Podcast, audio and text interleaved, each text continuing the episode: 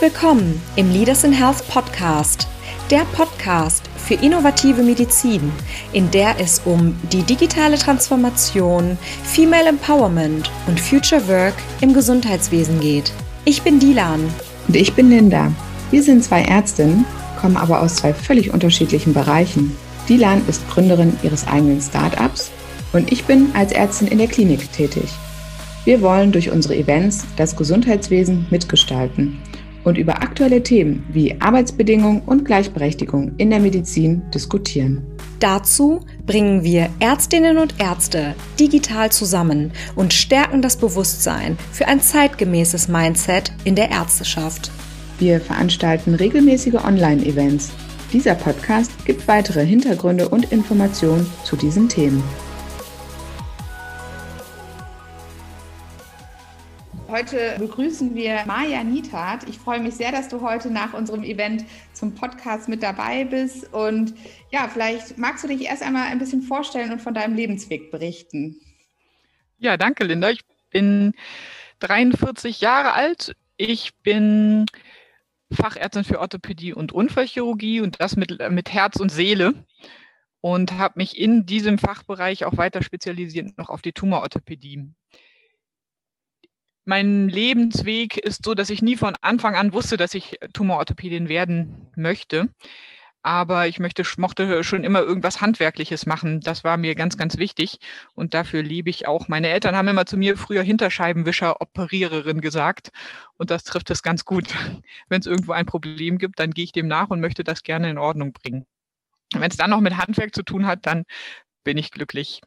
Ich habe in Heidelberg studiert, dann bin ich zum Arbeiten damals noch als Ärztin im Praktikum als AIP-Stelle nach Berlin gekommen, habe in der Unfallchirurgie angefangen, dort mit dem Team viel erreicht, viel gelernt, bin irgendwann in die Orthopädie weitergegangen und nach meiner Rotation auf die Intensivstation habe ich mich bewusst für die Abteilung der Tumororthopädie entschieden, weil ich gemerkt habe, da ist jemand, der einen fordert und fördert.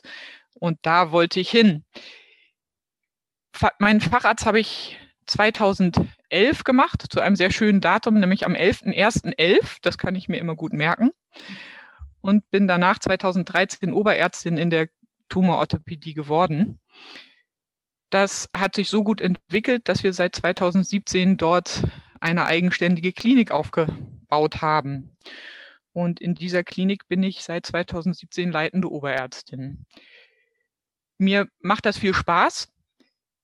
Aber es ist mir auch immer wichtig gewesen, so über den Tellerrand ein bisschen hinaus zu gucken. Und deswegen habe ich in meiner Laufbahn ähm, immer auch schon viel für, für andere Dinge mitgetan, was mir wichtig war. Das ist einmal die Nachwuchsförderung.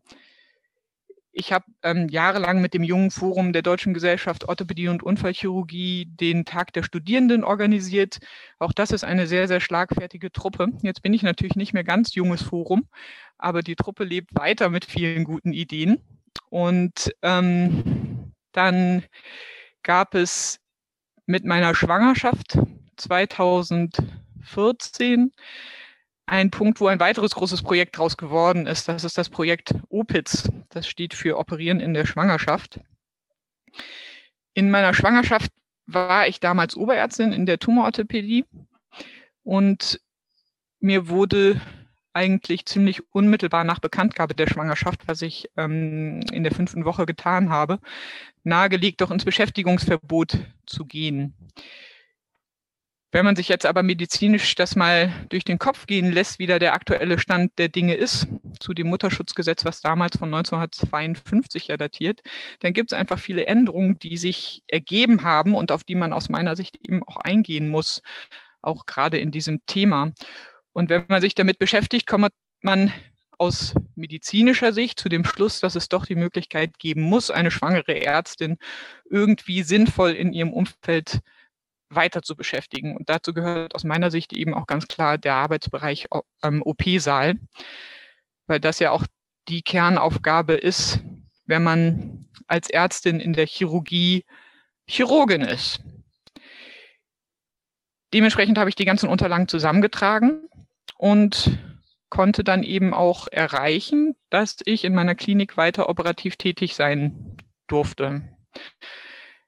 Ich habe mit einer Kollegin, die nach mir schwanger geworden ist, die dasselbe in Wiesbaden umsetzen konnte, dann äh, eben diese Initiative gegründet, OPITS, und wir haben mithilfe der Fachgesellschaft, der Deutschen Gesellschaft für Orthopädie und Unfallchirurgie, die Informationen, die wir hatten, auch zusammen mit der Frau Herder, die hat, die, die leitet dort die Presseabteilung, in einer ähm, Pressekonferenz richtig publik gemacht, was ein ähm, gutes Event war. Das heißt, wir haben die Daten, die wir zusammengetragen haben, auf einer Homepage veröffentlicht. Wir haben ähm, mit anderen Fachbereichen uns vorher erkundigt über das Perspektivforum Junge Chirurgie, damit es eben eine breite Basis hat und nicht eben nur ich bin, die schwanger ist und operieren möchte, sondern es betrifft ja ganz, ganz, ganz viele Frauen. Und auch jetzt ist es so, dass eben mich viele Zuschriften erreichen, die von Kolleginnen kommen, die selber schwanger sind und fragen, wie soll ich damit umgehen? Was soll ich machen? Ich bin ähm, von meinem Arbeitgeber, ist man an mich herangetreten, ich soll ins Beschäftigungsverbot gehen. Muss ich das? Gibt es eine andere Lösung? Und die bekommen einen Rat von mir und von Opitz und regeln in der in dem größten Teil der Fälle diese Dinge vor Ort und individuell und schaffen vor allem Klarheit für eine Thematik, die in vielen Fällen einfach ganz unklar noch ist in den Kliniken, weil sich bisher niemand damit auseinandersetzen musste. Maja, das ist ein ganz spannender Einblick. Einmal in deinen Lebensweg, wie du es bis zum heutigen Tage ähm, ja, erlebt hast. Ähm, erstmal Gratulation für diesen Riesenerfolg. Du bist leitende Oberärztin in einem sehr nischigen Fach in der Chirurgie. Das ist ein Riesenerfolg. Und du hast mit Opitz dafür gesorgt, dass du auch andere Frauen in genau deiner Situation oder in der Situation, die du hattest, ähm, mit unterstützen kannst mit deinen Erfahrungen. Also Hut ab, das ist eine großartige Sache. Und du hast ähm, schon ganz viel erzählt, was da mit Opitz passiert. Das heißt, die Frauen, die interessiert sind an dem Thema oder die das gerade betrifft, die können sich ähm, bei Opitz ähm, oder an Opitz wenden und ihr gibt dann ähm, Empfehlungen raus. Habt ihr denn auch so generelle Empfehlungen, ähm, wozu ihr einerseits konkret beraten könnt, ab wann man vielleicht eine Schwangerschaft strategisch klug mitteilen sollte und was vielleicht im Vornherein schon alles geklärt werden kann. Dazu haben wir ein eigenständiges Positionspapier veröffentlicht. Das ist auch auf der Website abrufbar. Und jetzt ist natürlich nicht jeder Fachbereich in der Chirurgie identisch. Das heißt, eine Augenchirurgin operiert etwas ganz anderes als eine Unfallchirurgin. Und natürlich sind dann auch die Gefährdungen, die jetzt im, im Operationssaal auftreten, andere. Aber das ist ja gerade das Spannende, weil so hat man ja die Möglichkeit, den Arbeitsplatz eben individuell auf diese Gefährdung bezogen auch, auch anzugehen. Und es kann eben nicht mehr sein. Und das ist ganz klar das, was ja auch im Mutterschutzgesetz in der Reform von 2018 gefordert wurde, dass man eben generell, nur weil irgendwo das Wort OP auftaucht, einfach ausgeschlossen werden darf. Und letztendlich ist es ja von allen Beteiligten, die an dieser Entscheidung beteiligt sind, darf man weitermachen, ja oder nein, haben alle dasselbe hehre Ziel, nämlich die Mutter zu schützen und vor allem das Ungeborene zu schützen. Aber was jetzt passiert durch, die, durch diese strikte Auslegung, nämlich Schwangeren einfach den weiteren Einsatz, der sie ja auch beruflich voranbringt, ähm, zu verbieten im OP, ist, dass die meisten ihre Schwangerschaft einfach lange geheim halten. Und da ist niemand geschützt dann in diesem, in diesem Fall. Und das will ja eigentlich überhaupt gar keiner. Und deswegen ist aus meiner Sicht viel sinnvoller, eben vernünftige Regelungen zu schaffen und sich den Arbeitsplatz vor Ort anzugucken und diese Empfehlung, was mache ich mit den Gefährdungen, mit den Röntgenstrahlen, mit den Narkosegasen etc. dementsprechend zu begegnen. Hm. Ähm, ja, es ist mit Sicherheit schwierig, ähm, die sich wandelnde gesellschaftliche Stellung der Frau, ähm, zu, dass ich das decken kann mit einem Mutterschutzgesetz oder mit einer Grundlage dessen von 1952. Seitdem hat sich natürlich viel getan, wie die Frau äh, heute eben ähm, als Wesen in, äh, in der Arbeitswelt eben angekommen ist.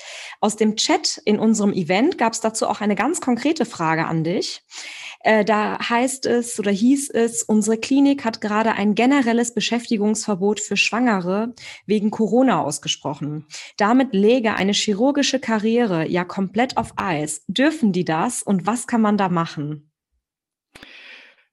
Das ist eine schwierige Frage, Dilan.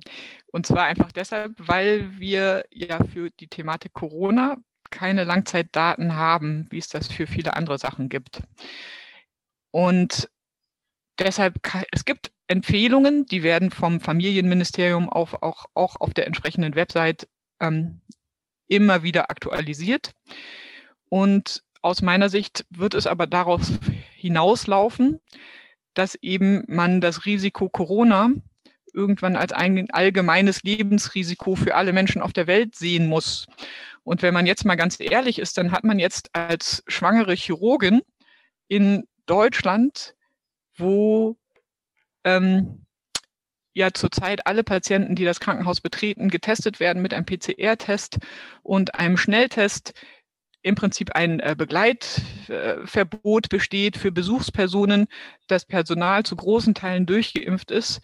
Wir Laminar Airflow haben ähm, bezüglich der Belüftung die meisten Patienten ein intubiertes System von der Anästhesie für die Beatmung bekommen. Einfach einen der sichersten Arbeitsplätze aktuell überhaupt? Und diese Information muss man einfach einfließen lassen. Absolut. Und ist es auch möglich, sich, wenn man da Probleme hat, an OPITS zu wenden für, für solche Fragestellungen? Sehr gerne, jederzeit. Okay. Wir wollen zu einem anderen großen Thema auch noch kommen, was ähm, wir auch schon in unserem Event angeschnitten haben und wozu es auch einige Fragen gab, und zwar zum Thema Vereinbarkeit von Beruf und Familie. Du selbst hast auch Familie. Willst du uns einmal so von deinen persönlichen Erfahrungen berichten, wie ihr das gemanagt habt, äh, Vereinbarkeit von Beruf und Familie? Bei uns ist es so, dass wir zwei Kinder haben und ich mit meiner ähm, Frau, wir uns Gedanken gemacht haben, wie man das machen kann mit den Kindern. Wir haben für uns den Entschluss getroffen, dass sie mit ihrem Beruf, der ebenfalls zeitlich ähm, sehr, wo man zeitlich sehr hochflexibel sein muss, nicht mit meinem Beruf zusammenpasst. Und wir haben uns dafür entschieden, dass sie jetzt unsere Familie managt und ich ähm, beruflich vorangehe. Das ist für uns die richtige Lösung. Es gibt, glaube ich, unterschiedliche Lösungsweisen, wie man das heutzutage angehen kann. Und ähm, jeder muss in seiner Konstellation die richtige Lösung finden, sodass es für jeden akzeptabel ist. Für uns ist das die richtige Lösung. Und damit ich bestimmte Dinge vorantreiben kann und die Familie abends nicht untergeht, habe ich jetzt seit April meine Stelle ähm, als leitende Oberärztin auf 80 Prozent reduziert. Wir haben dafür jemanden für Bürokratie, Aufgaben ähm, in der Funktion als MFA eingestellt. Und ich habe einen Tag frei in der Woche, um mich mit anderen Dingen auseinanderzusetzen, welche Qualität die auch immer haben, ob jetzt für die Familie oder beruflich. Mein Ziel ist jetzt, dass ich mich in Zukunft ähm, habilitieren möchte, um andere Ziele zu erreichen um dafür einfach mehr Puffer zu haben. Das Ganze ist zeitlich begrenzt, weil ich die Zeit jetzt brauche. Und für solche Möglichkeiten muss es irgendwie Lösungen geben. Und da brauchen wir auch von, von, den Arbeit, von Arbeitgeberseite einfach mehr Verständnis dafür. Weil früher war es unmöglich, in einer leitenden Funktion 80 Prozent zu arbeiten. Und ähm, jetzt ist es so, dass von dieser MFA-Stelle auch der Rest des Teams ja mit profitieren kann.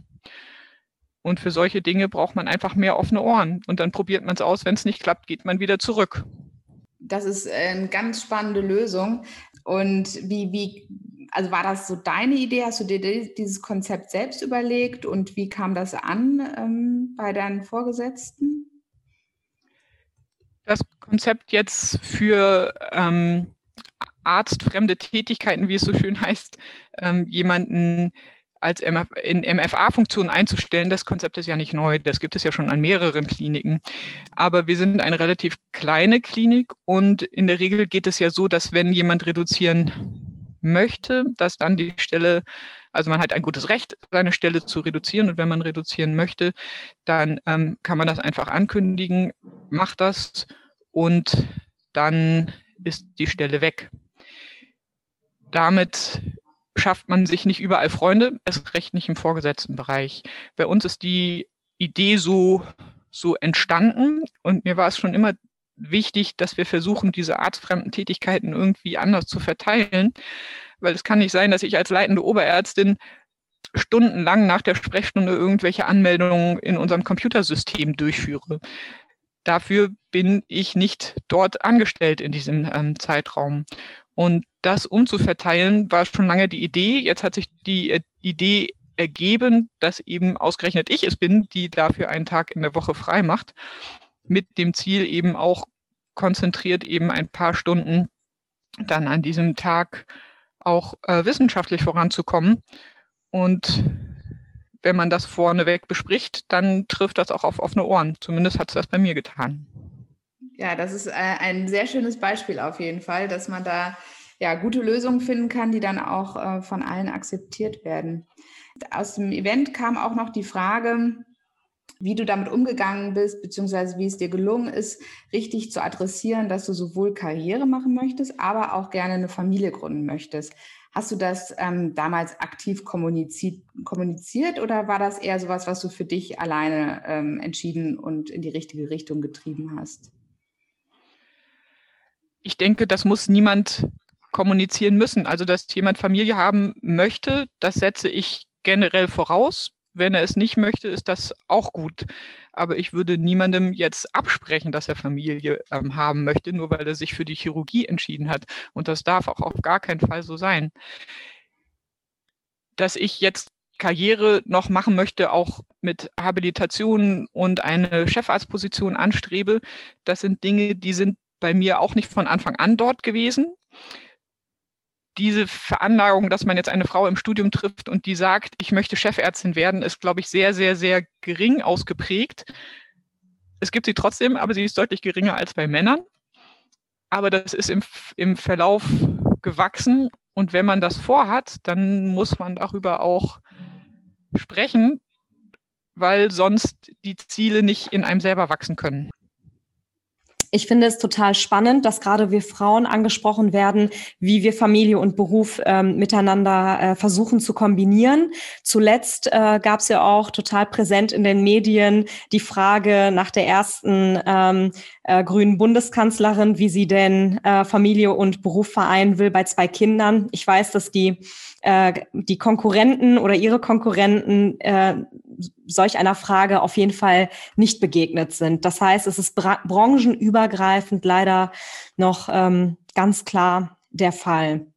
Und du hast gerade schon erwähnt, wenig junge Frauen haben zu Beginn des Medizinstudiums äh, im Kopf, dass sie irgendwann Chefärztin werden wollen. Was ist deine Erfahrung? Warum fehlt es weiterhin an Frauen in Spitzenpositionen? Ich glaube, es fehlt immer noch so an Vorbildfunktionen, dass man was hat, worauf man hinarbeiten kann, weil das ist immer das, was man sieht, das will man auch erreichen, wenn es einem gut gefällt. Und in der Chirurgie muss man ganz klar sagen, dass in vielen Führungspositionen die Führungsposition männlich besetzt ist. Das, was man sieht, ist, wenn es ganz alte Schule ist, nicht unbedingt das, was man sich wünschen würde von den Führungsqualitäten. Dabei rede ich jetzt nicht von fachlichem oder von Ausbildung oder ähnlichem, aber einfach von den sozialen Führungskompetenzen. Und das ist etwas, was Frauen sehr wichtig ist. Und wenn man dort mehr Führungs, also wenn man dort mehr Vorbildfunktionen sichtbar macht, denke ich, haben wir hinterher auch eine größere Zahl an Frauen, die sich von vornherein das zutraut und auch das als Ziel entwickelt, in diese Position zu kommen. Vielleicht eine Kombination von mehr Role Models und äh, mehr Weiterbildung in Leadership Skills. Das wäre doch mal eine spannende Kombination. Das ist richtig, wobei natürlich nicht nur die Frauen diese, diese Kompetenzentwicklung mitmachen sollten. Natürlich, das sollte auf allen Ebenen passieren, weil es ist deutlich einfacher, in professionellen Teams dann miteinander gut zu kommunizieren. Auch Kritik anzusprechen und konstruktiv eine Lösung zu finden, wenn beide Seiten mit denselben Hand, mit demselben Handwerkszeug ausgestattet sind. Klasse. Aus dem äh, Event habe ich auch noch eine Frage zu diesem Thema mitgebracht. Da gab es den Hinweis, als junge Oberärztin treffe ich auf eine durch Männer geprägte Führungsebene. Wie gehst du mit der Verantwortung um, in einem Umfeld zu arbeiten, das von allen Teilnehmern verlangt, sich stark, allem gewappnet und ohne Zweifel an der eigenen Leistung zu zeigen?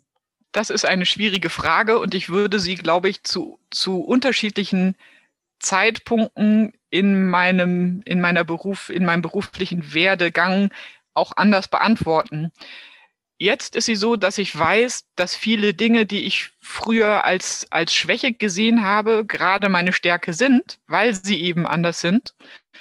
Und man für einen Führungsstil bestimmte Dinge selber entwickeln muss und auch zu seinen Werten stehen muss. Also das, was einem selber wichtig ist, das darf man nicht abtun, nur weil es einem woanders anders vorgelebt wird. Hättet ihr mich vor zehn Jahren gefragt, hätte ich ganz anders geantwortet.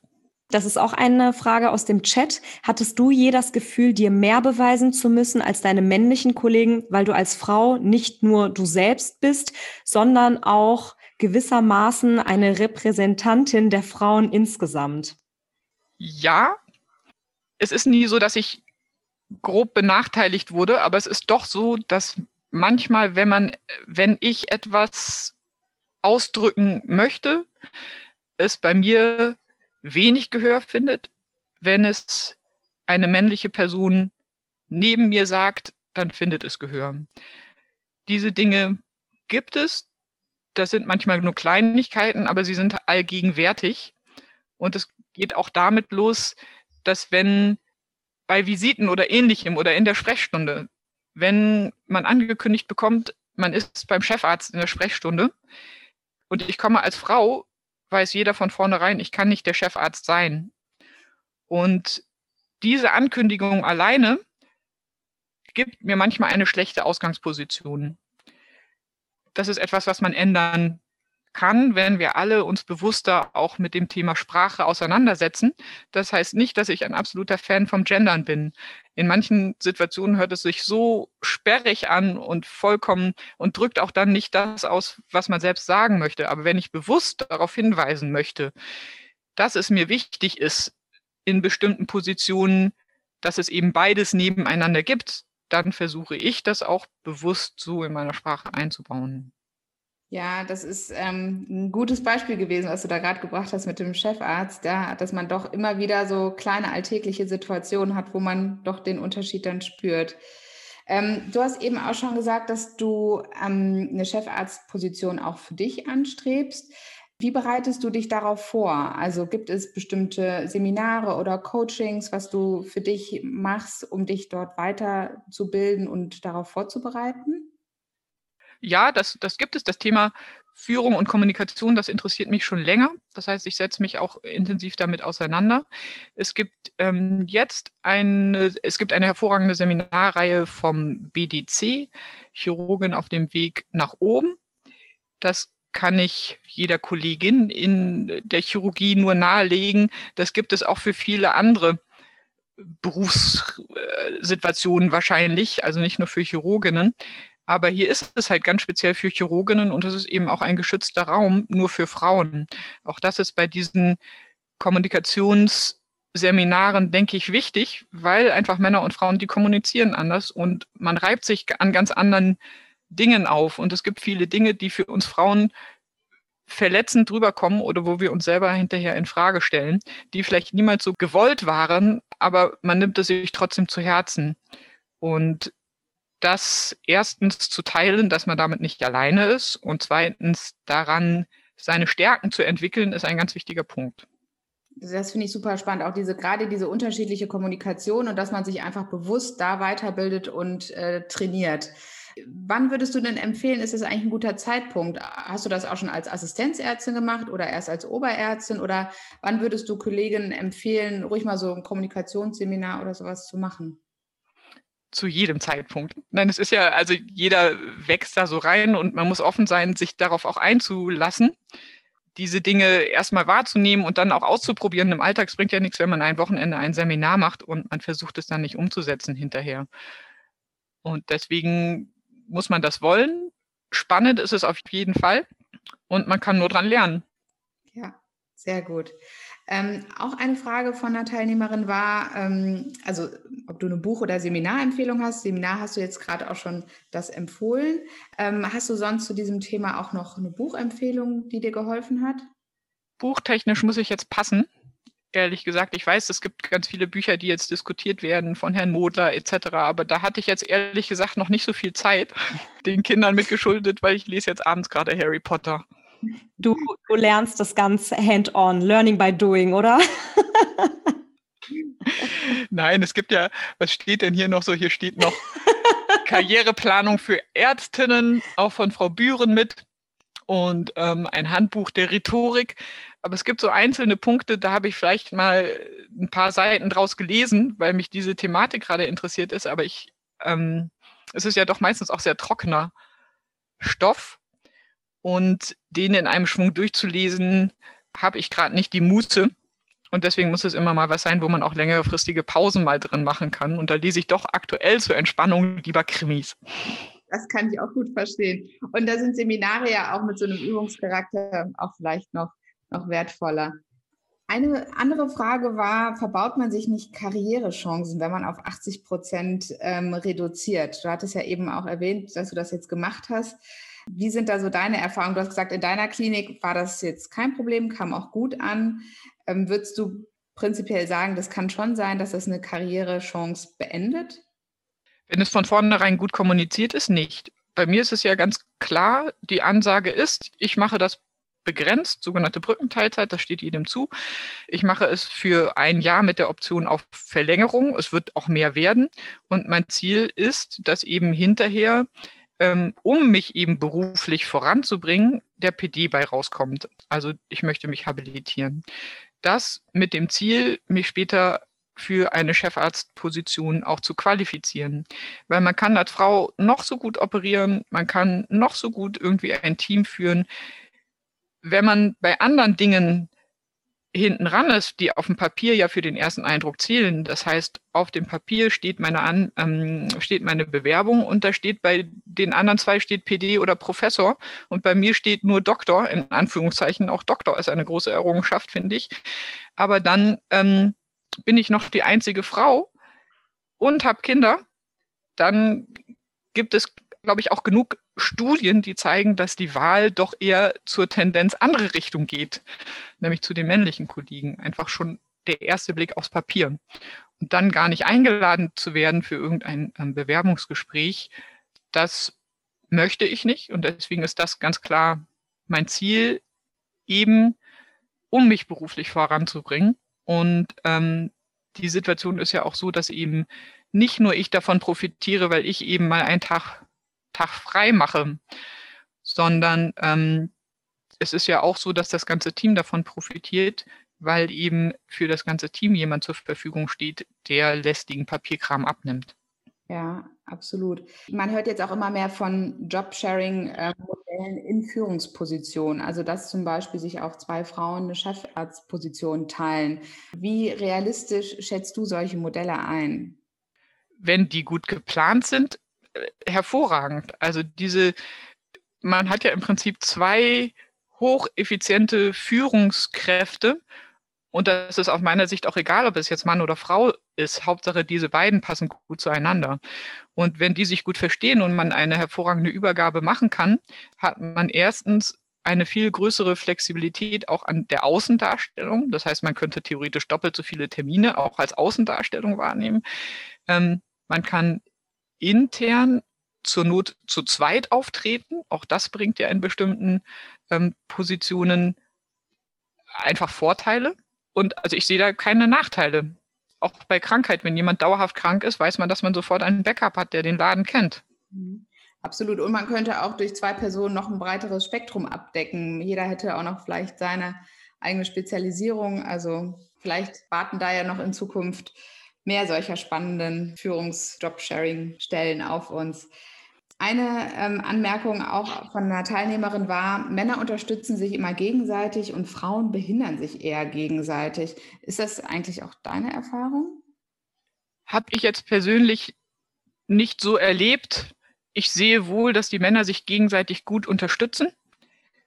Und da sage ich immer, die ziehen sich ja auch in der, in der OP-Umkleide nebeneinander um. Das heißt, die Hemmschwelle, dort miteinander zu kommunizieren und mit irgendwelchen Fragen aufzukommen, ist viel geringer. Die wär, diese Chance werden wir als Frauen nie bekommen, weil wir uns nicht mit den Männern in der Umkleide umziehen werden. Aber ähm, dass sich Frauen immer gegenseitig behindern, sehe ich nicht. Ich sehe auch viele Synergien, wo Frauen sich gegenseitig unterstützen. Allerdings ist es oft so, dass die Frauen sich gegenseitig unterstützen, um viel anfallende Arbeit gut zu meistern. Und diese anfallende Arbeit dann für das Gemeinwohl zu abzuarbeiten. Und da hängen sich viele gerne ran.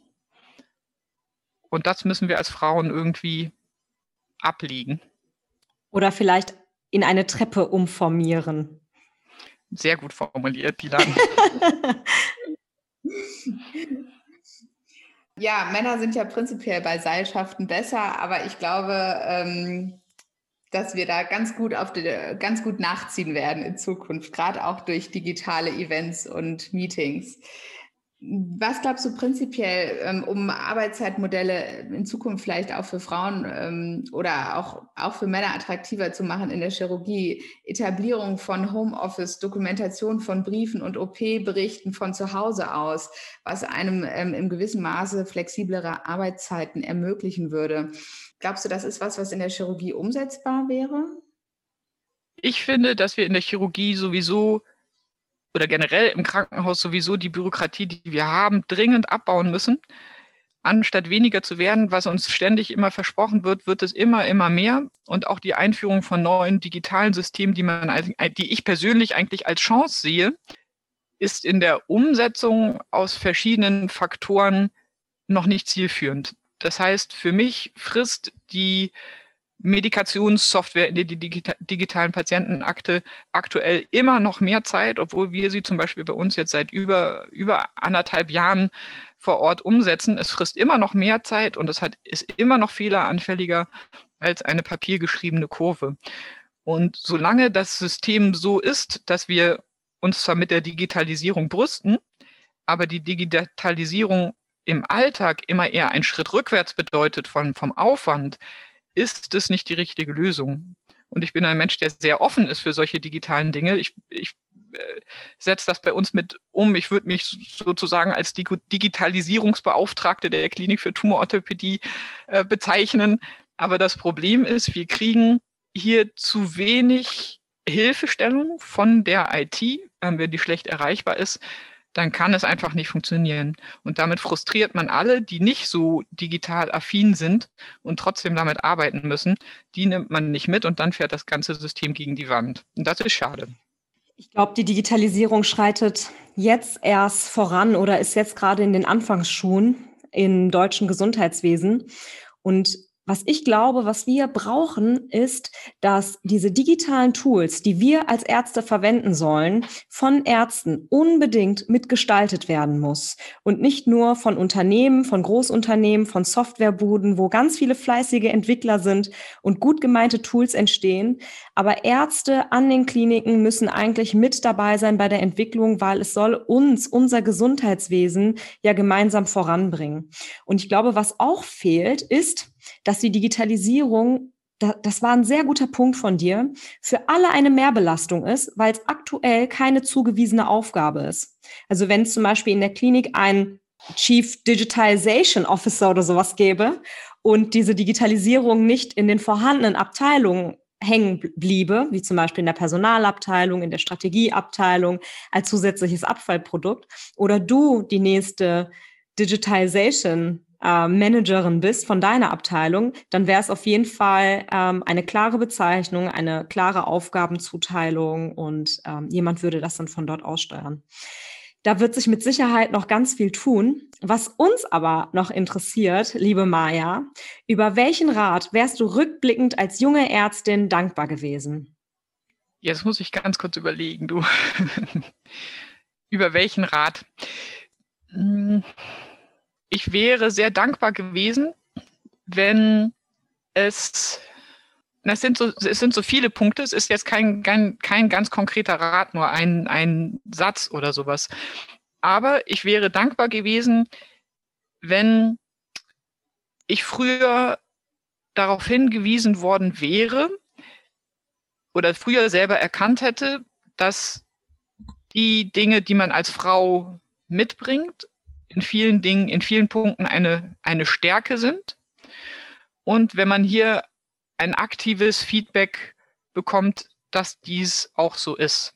Dann wäre ich froh gewesen, wenn es zum Beispiel so etwas wie die Chirurginnen, was es jetzt gibt, damals gegeben hätte, um einfach zu sehen, dass man nicht alleine ist mit seinen Problemen und dass es Lösungsmöglichkeiten gibt und dieses Netzwerk, das man aufbauen kann, auch als Frau, aber wo es eben nicht so einfach ist, auch einfach weil nämlich die Menge, die kritische Anzahl nicht so da ist an Frauen, dass man das mehr nutzt. Versteht ihr, was ich meine? Verstehen wir sehr gut. Ist jetzt nicht so ganz auf den Punkt gebracht, wie ihr das wahrscheinlich jetzt gerne gehabt hättet. Äh, es, es, zeigt, also Netzwerken ist wichtig und auch Role Models. Also, dass man einfach Vorbildfunktionen hat, dass man Leute sieht, ähm, die in Positionen sind, in die man selbst rein möchte und dass man sich besser miteinander äh, verbindet und austauscht und auch sieht, anderen geht es genauso. Genau, das ist ja jetzt nicht so ein, nicht so ein Rat oder sowas. Weil du hattest ja nach Rat gefragt. Das ist doch, das ist doch ein äh, super Punkt, Maja. Ich glaube, über den Ratschlag werden rückblickend viele junge Frauen ähm, oder Frauen in Führungspositionen doch dankbar gewesen. Mein größtes Learning aus meiner ähm, gesamten Zeit der Startup-Gründung äh, war Netzwerk. Netzwerk ist alles. Key to Success. Und ich glaube, äh, das können wir auf jeden Fall als Ratschlag an alle jungen Ärztinnen weitergeben. Genau, dann ist so der Rat ist sozusagen Vernetz dich, glaub an deine Stärken und steh zu deinen Werten. Das ist Sehr ein gut. wunderschöner Abschluss. danke, liebe Maja. Ja, na, ich danke euch. Ich finde das super. Ja, und ich ähm, wünschte mir, ich hätte, hätte früher sozusagen in diese Richtung immer noch Möglichkeiten gehabt, aber es ist ja nie zu spät. Ja, das stimmt. Ich glaube, die Zeit ist immer so, wie sie ist, immer am besten. Ich meine, all dieses ganze Vernetzen, das, diese ganzen Tools, die es jetzt gibt, Zoom, das ist halt heute. Und ich glaube, die Gegenwart ist die beste Zeit, die wir gestalten können. Das ist richtig. Und zum Beispiel die Chirurginnen, das hätte es vor zehn Jahren einfach nicht geben können. Ja. Genau. Und deswegen es ist jetzt genau ja. richtig und es hätte es einfach damals nicht geben können. Damals gab es auch überhaupt gar nicht so viele Frauen, die sich in irgendeiner Form dort eingebracht hätten. Mhm. Und ähm, man braucht ja auch selber so ein bisschen Zeit, sich zu entwickeln und auch gedanklich da Klarheit zu finden, wo will ich hin und kann ich das? Das abzulegen, ja, dass man das nicht, nicht kann, ist ähm, ein, Reife, ein Reifungsprozess. Ja, und ich glaube auch gerade durch ähm, äh, Corona ist nochmal die, dieses digitale Vernetzen ist irgendwie gar nicht mehr so fremd. Und ich glaube, dass ähm, uns das sehr viel weiterbringt, weil gerade Frauen ähm, sagen ja auch dann häufig, sind da doch mehr für die Kinderbetreuung zuständig, aber sich abends mal irgendwo mit einwählen, das geht oder das ist insgesamt unkomplizierter. Und das war auch so das Feedback von den Events. Also ähm, die Leute sind so froh, wenn sie einfach mal Role Models sehen. Und das gibt schon so viel Kraft und Inspiration. Und ich glaube, da können wir jetzt durch die Digitalisierung viele Leute einfach viel besser mit ins Boot holen. Mhm. Ich bin gespannt. Liebe Maja, ganz lieben Dank nochmal und ja, ganz viel Erfolg. Und ich bin mir sicher, wir hören bestimmt äh, nochmal voneinander. Da bin ich mir auch sicher und ich freue mich schon. Dir hat unser Podcast und unsere Initiative gefallen? Welche Themen sind noch relevant? Du möchtest mehr zum Thema Innovation im Gesundheitswesen wissen? Auf www.leadersinhealth.de oder bei Instagram unter @leadersinhealth gibt es alle relevanten Informationen zu unseren Events, den Podcasts und unseren Speakern. Folge uns auf Instagram, empfehle uns weiter und abonniere unseren Podcast. Wir freuen uns auf dein Feedback und hören uns zur nächsten Folge. Deine Linda und Dilan.